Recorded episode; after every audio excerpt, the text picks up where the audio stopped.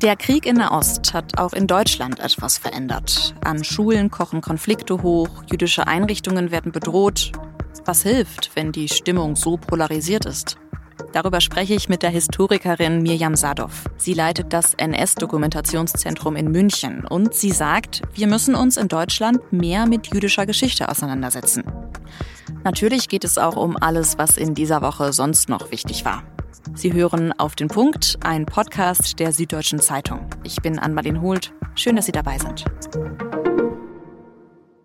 Es ist jetzt zwei Wochen her, dass Terroristen der Hamas Israel angegriffen haben. Seitdem gibt es wieder Krieg in der Ost und der spiegelt sich auch hier in Deutschland. Seit dem Kriegsbeginn vor zwei Wochen wurden in Deutschland weit über 200 antisemitische Vorfälle registriert. Im Durchschnitt 22 pro Tag. Und um das besser einordnen zu können, hilft ein Vergleich mit dem letzten Jahr. Da zählt die Statistik im Schnitt sieben antisemitische Vorfälle pro Tag, also fast nur ein Drittel so viel. Der wohl größte Vorfall in dieser Woche, ein versuchter Brandanschlag auf eine jüdische Gemeinde. In Berlin haben Unbekannte da zwei Molotow-Cocktails auf das Gemeindehaus geworfen. Das Gebäude hat aber zum Glück kein Feuer gefangen. Aber trotzdem sitzt der Schock für die Gemeinde natürlich tief. Bundeskanzler Olaf Scholz hat jüdischen Einrichtungen in Deutschland deshalb verstärkten Schutz zugesichert. Für mich ist klar, dass es auch darum geht, dass wir hierzulande nicht wegschauen. Antisemitismus ist in Deutschland fehl am Platze. Es ist hier auch eine klare Kante gefragt und wir zeigen sie gemeinsam in Deutschland. Aber wie sieht diese klare Kante aus? Und was kann vielleicht auch dabei helfen, Vorurteile abzubauen? Darüber habe ich mit der Historikerin Mirjam Sadov gesprochen. Bevor sie nach München an das NS-Dokumentationszentrum kam, hat sie in den USA Geschichte und jüdische Studien gelehrt.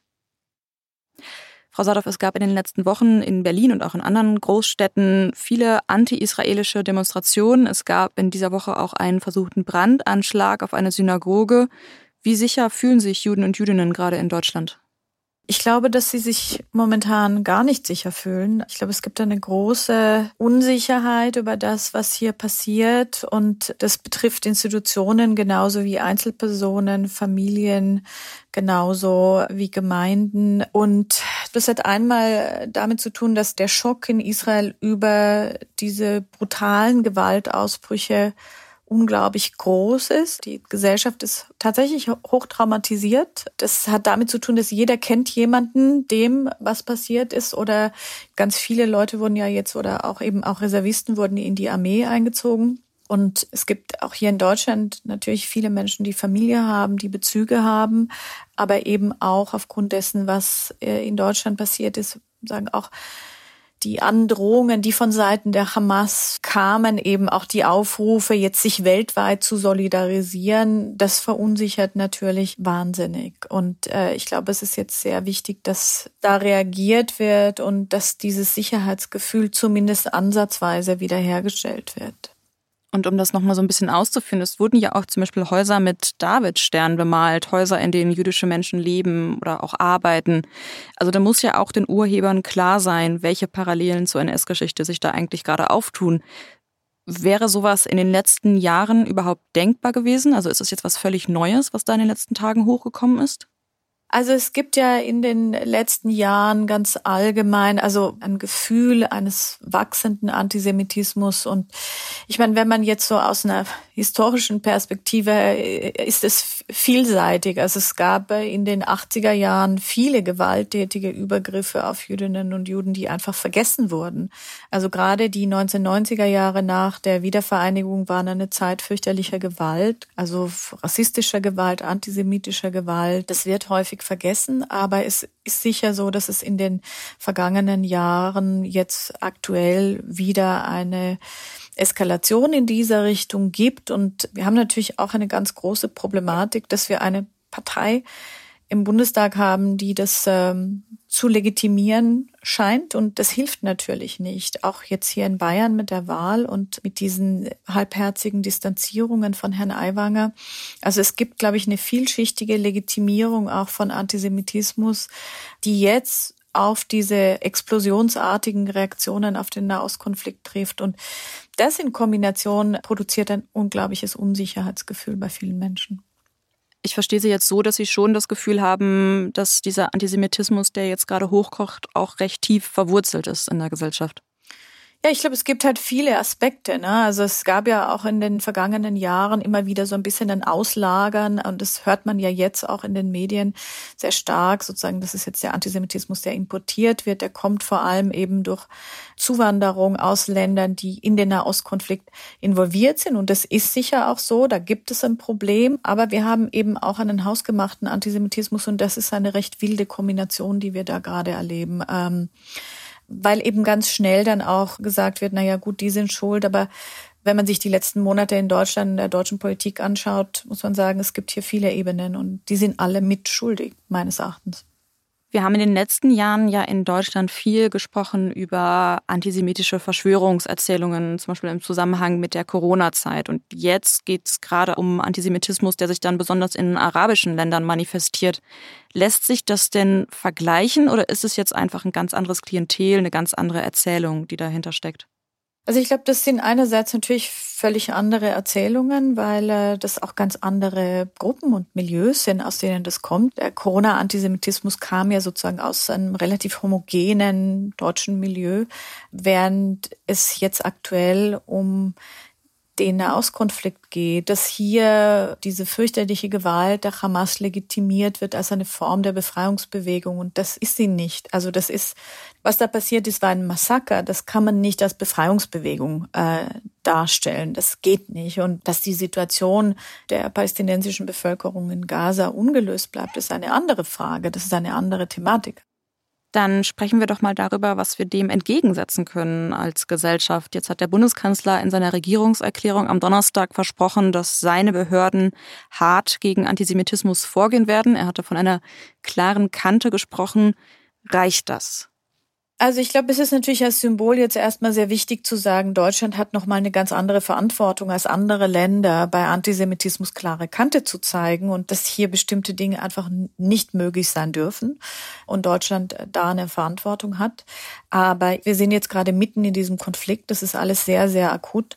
Ich denke, dass wir jetzt viel Bildungsarbeit brauchen und es gibt ja viele Einrichtungen, die sich dazu jetzt auch schon äußern mit äh, Programmen und Unterstützung für Schulen, weil ja gerade die Lehrerinnen und Lehrer sind jetzt sozusagen mittendrin ne, und müssen mit diesen Konflikten umgehen. Ne. Das ist ja gar nicht einfach und müssen versuchen, einerseits eben gegen Antisemitismus anzuarbeiten, aber eben auch gegen Polarisierung anzuarbeiten. Das ist eine riesige Herausforderung. Und zugleich, jetzt von dem Konflikt abgesehen, würde ich mir einfach wünschen, und das ist eine klarere Ansage der Mitte-Parteien, Mitte-Rechtsparteien gibt gegenüber rechtsradikale Parteien und Meinungen, die ja jetzt durch diese breite Vertretung sozusagen in den Landesparlamenten auch normalisiert werden. Und dieser Normalisierungsprozess, der sich in den vergangenen Monaten abgespielt hat, der macht mir wirklich große Sorgen. Und dann passiert es eben auch, dass Lanz und Brecht klassische antisemitische Vorurteile in ihr Geschwafel einbauen und sich dann halbherzig entschuldigen. Und überhaupt niemand sagt, dass hier alte Stereotype aufgekocht werden und weitergegeben werden und das natürlich Konsequenzen hat und die Herren aber keine Verantwortung dafür übernehmen. Mhm. Die reichen ja wahnsinnig viele Leute, ne? So und äh, das, das, also das ärgert mich unglaublich. Nur zum Verständnis für die Leute, die es in dieser Woche nicht mitbekommen haben. Es geht äh, um den Podcast von Markus Lanz und Richard David Precht. Frau Saathoff, jetzt haben Sie ja schon Bildungsarbeit angesprochen und Sie haben im NS-Dokumentationszentrum in München ja auch immer wieder mit vielen verschiedenen Menschen zu tun. Wie nehmen Sie das denn wahr? Wie viel wissen die Menschen hier in Deutschland in der Regel über jüdische Geschichte insgesamt? Ich glaube, dass es schon viel Aufklärungsarbeit oder viel Bildungsarbeit natürlich zur NS-Geschichte gibt und zur NS Verfolgung, wobei ich immer wieder festgestellt habe, wie wenig die Leute eigentlich wissen. Alle haben das Gefühl, sie wissen wahnsinnig viel. Ne? Sie haben eigentlich total viel mitgekriegt und dann sagt man ja und schon mal gehört vom Warschauer Ghetto.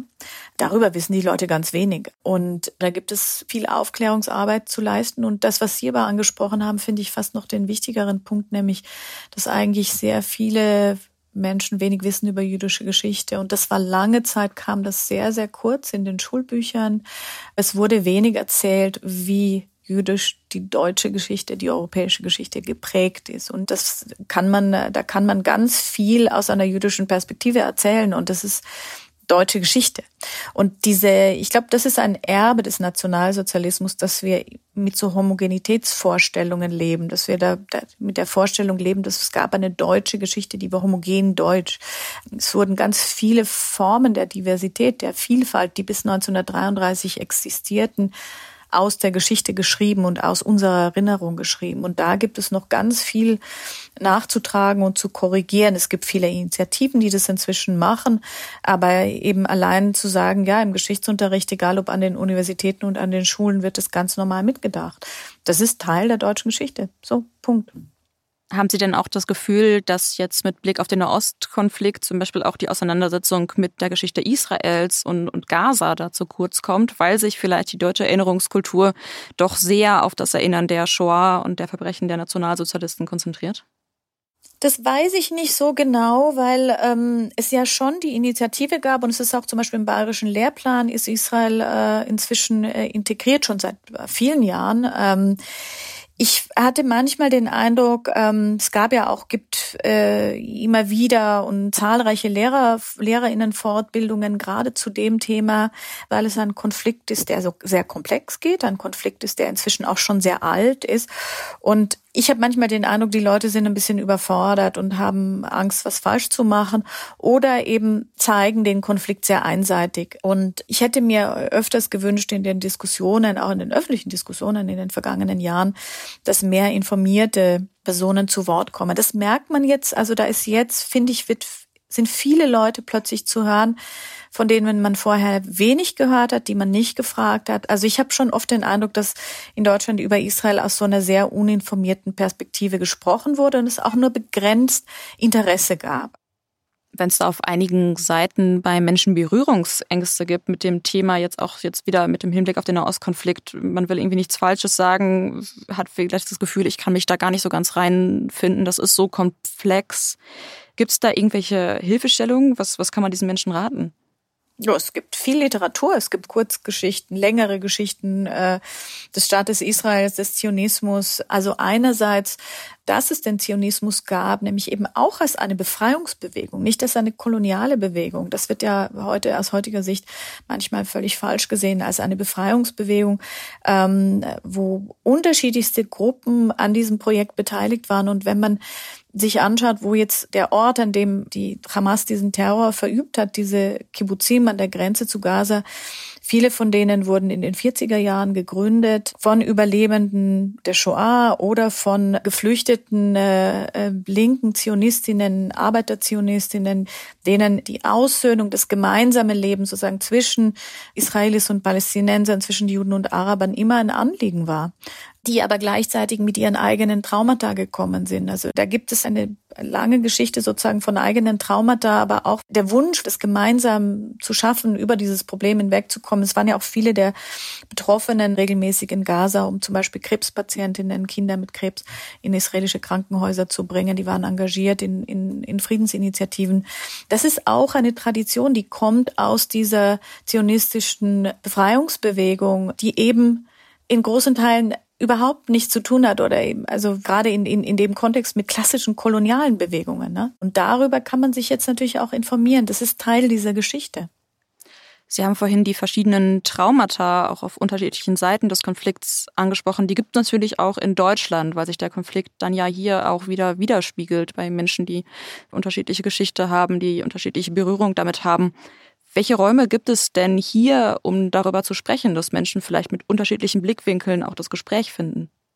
Also es gab, soweit ich weiß, in München letzte Woche einen Trauermarsch, der von äh, PalästinenserInnen organisiert wurde, auch von der Polizei genehmigt wurde, der überhaupt, also der auch nicht gewalttätig war, äh, wo es eben auch darum ging, dem der Trauer der Menschen um ihre Familie in Gaza Raum zu geben. Ähm, und ich finde das auch wichtig und man kann sich da an, an Israel orientieren. Es gibt in Israel jedes Jahr eine Veranstaltung im Frühjahr, bei der palästinensische und israelische Familien gemeinsam den Verlust von äh, Familienmitgliedern in diesem Konflikt betrauern. wenn man sich vorstellt, dass das ein Konflikt ist, der immer noch weitergeht, ist das unglaublich beeindruckend. Äh, also das sind israelische Palästinenser, also Palästinenser mit israelischem Pass, die gemeinsam mit jüdischen Israelis trauern. Momentan wird es sicher auch wieder sehr, sehr schwierig sein. Aber ich glaube, die Empathie für die Zivilistinnen, die auf beiden Seiten betroffen sind, ist also dafür sollte es Raum geben. Die, die Menschen in, in Gaza sind nicht zwei Millionen Anhängerinnen der Hamas, die werden als, auch als menschliche Schutzschilder dort benutzt. Und ich glaube nicht, dass sozusagen Empathie sich ausschließt. Aber man muss auch Trauer und Trauma und den, den Sicherheitsbedürfnis der unterschiedlichen Gruppen Raum geben und darauf eingehen. Das ist nicht einfach. Und es gibt, glaube ich, auch keine einfachen Lösungen. Ich habe manchmal den Eindruck, was im Moment hilft, ist ein bisschen äh, zuzuhören und äh, nicht immer so schnell zu urteilen, was leider so ein bisschen die Tendenz unserer Welt heute ist, dass wir immer alles ganz schnell kommentieren müssen. Dann schauen wir mal, was vielleicht die nächsten Tage sich da auch noch tut. Vielen Dank Ihnen, Frau Sadov, für dieses interessante Gespräch und auch für Ihre Perspektive. Vielen herzlichen Dank.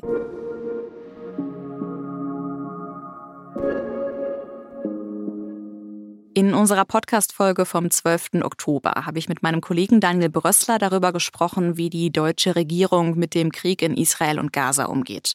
Ich habe ihn dabei auch gefragt, ob die deutsche Unterstützung für Israel denn auch bedeuten könnte, dass deutsche Soldaten in den Nahen Osten geschickt werden. Und da hat er mir das hier geantwortet. Also ich glaube, es geht eher um Unterstützung in anderen Bereichen und äh, dass jetzt deutsche Soldaten nach Israel verlegt werden würden, das halte ich ehrlich gesagt für nicht realistisch. Genau dazu hat mir ein Hörer eine Nachfrage geschickt.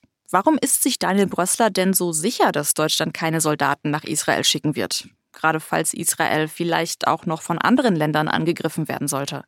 Ich habe die Frage direkt weitergegeben und als Antwort hat Daniel mir eine Sprachnachricht geschickt. Naja, zum Selbstverständnis des jüdischen Staates gehört es ja, sich selbst verteidigen zu können.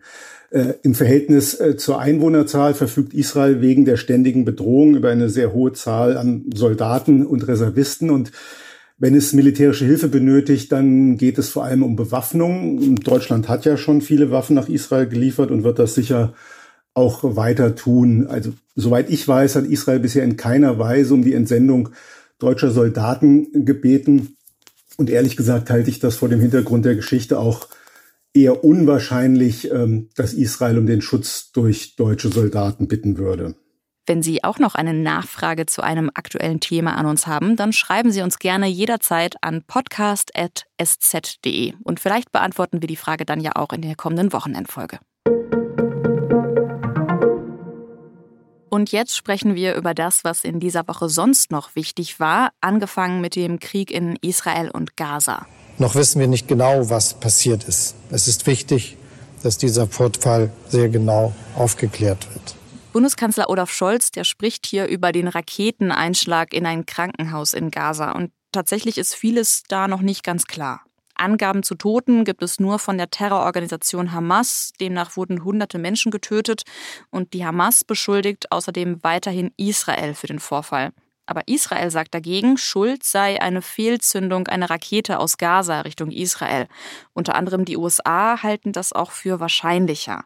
Deren Präsident Joe Biden, der wollte eigentlich verschiedene Länder in der Region besuchen, um in dem Konflikt zu vermitteln, aber wegen des Raketeneinschlags hat er dann doch nur Israel besucht. Niby drugiego miejsca. Wygrała Polska, wygrała demokracja. Hier feiert der polnische Politiker Donald Tusk das Ergebnis der Parlamentswahl in Polen. Und er ruft, Polen hat gewonnen, die Demokratie hat gewonnen, wir haben der PiS die Macht genommen. Die PiS, das ist die rechtsnationalistische Partei, die seit 2015 die Regierung in Polen geführt hat und in der Zeit unter anderem die Gewaltenteilung stark eingeschränkt hat. Aber seit das Endergebnis der Wahl feststeht, ist klar, dass Polen bald wohl von einem liberalen Parteienbündnis regiert werden wird. Die PiS hat nämlich zwar weiterhin die meisten Stimmen bekommen bei der Wahl, aber eben nicht genug, um alleine zu regieren und einen passenden Koalitionspartner gibt es auch nicht. Anders ist es bei der Partei von Donald Tusk, den Sie vorhin gehört haben. Die hätte in einer Koalition mit zwei kleineren Parteien genug Stimmen für eine Mehrheit. Die Politikerin Sarah Wagenknecht hat in den letzten Jahren oft klargemacht, dass sie unzufrieden ist mit ihrer Partei Die Linke. Dabei hat sie für die Partei lange eine wichtige Rolle gespielt. Sie war zum Beispiel Fraktionsvorsitzende. In dieser Woche ist bekannt geworden, dass Sarah Wagenknecht anscheinend plant, eine neue eigene Partei zu gründen. Und dabei sieht sie sich, das hat sie bei einer Lesung gesagt, auch als Alternative zur AfD. Natürlich wäre es viel besser, wenn all diese Menschen, die wirklich auch nichts mit Rechts oder gar mit Rechtsradikalismus am Hut haben, wenn die auch eine seriöse Adresse hätten, die nicht nur Protest artikuliert, sondern auch Konzepte hat, wie man es besser machen kann. Genaue Details zur Partei wird Sarah Wagenknecht vermutlich erst in einer Pressekonferenz am Montag liefern. Ein Indiz gibt es aber schon. Vertraute von Wagenknecht, die haben vor kurzem den Verein BSW gegründet. Das Kürzel, das soll für Bündnis Sarah Wagenknecht stehen. Und unsere Politikexperten bei der Süddeutschen Zeitung, die sehen darin eine Vorbereitung für die neue Partei.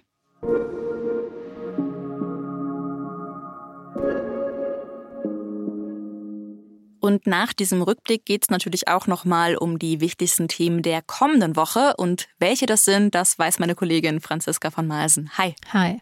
Ja, du hast es ja gerade schon gesagt, am Montag erwartet uns das nächste Kapitel in der nicht nur Sarah, sondern man kann ja sagen Saga Wagenknecht. Und dann gibt es mehr Infos zu ihrer Partei, die sie gründen will.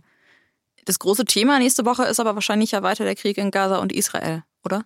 Ja, da bangen natürlich alle, ob es jetzt am Wochenende losgeht mit der von Israel angekündigten Bodenoffensive im Gazastreifen. Der israelische Verteidigungsminister, der hat dazu schon am Donnerstag zu israelischen Soldaten an der Grenze gesagt, noch seht ihr Gaza von weitem, bald werdet ihr es von innen sehen.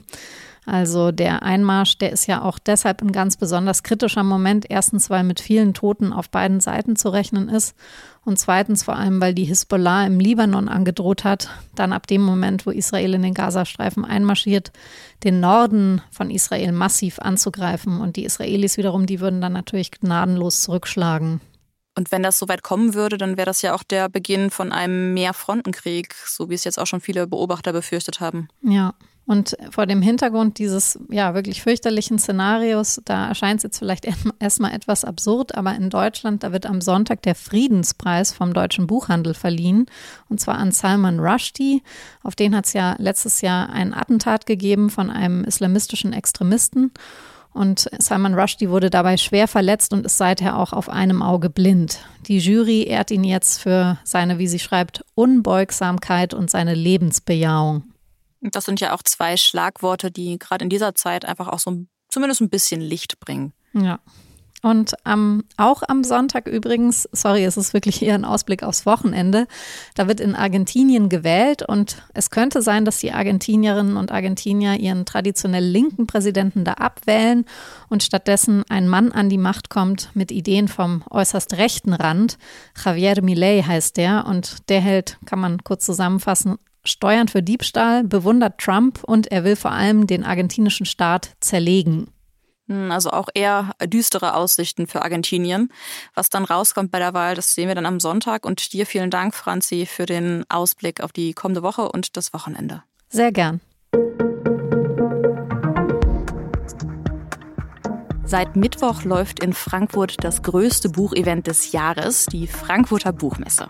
Und weil ich viel und gerne lese, bin ich schon ein bisschen traurig, nicht dabei zu sein in diesem Jahr. Man kann zwischen diesen Messeständen nämlich einfach wunderbar stöbern und so ein paar neue Bücher entdecken. Aber für gute Buchtipps müssen Sie natürlich nicht erst bis nach Frankfurt fahren. Ich verlinke Ihnen in den Shownotes deshalb einen Text von unseren SZ-Literaturkritikern und Kritikerinnen. Die teilen darin ihre Leseempfehlungen für den Herbst. Und außerdem habe ich Ihnen noch eine Rezension von Echtzeitalter von Tonio Schachinger verlinkt. Der Coming-of-Age-Roman wurde nämlich gerade mit dem diesjährigen Deutschen Buchpreis ausgezeichnet. Produziert hat diese Sendung Julia Ongert. Vielen Dank dafür und Ihnen vielen Dank fürs Zuhören und bis Montag.